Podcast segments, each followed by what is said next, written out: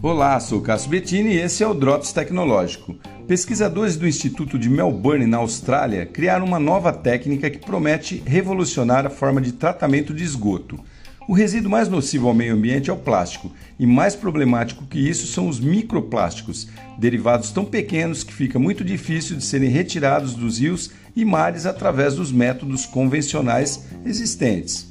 Eles inventaram uma espécie de pó magnético que gruda nessas micropartículas, formando um volume único e depois retiram da água utilizando um ímã. Segundo os cientistas, essa tecnologia poderá ser utilizada como filtro em centenas de milhares de estações de tratamento de água espalhados pelo mundo, reduzindo assim custos no processo e ainda gerando grande quantidade de plástico para reaproveitamento.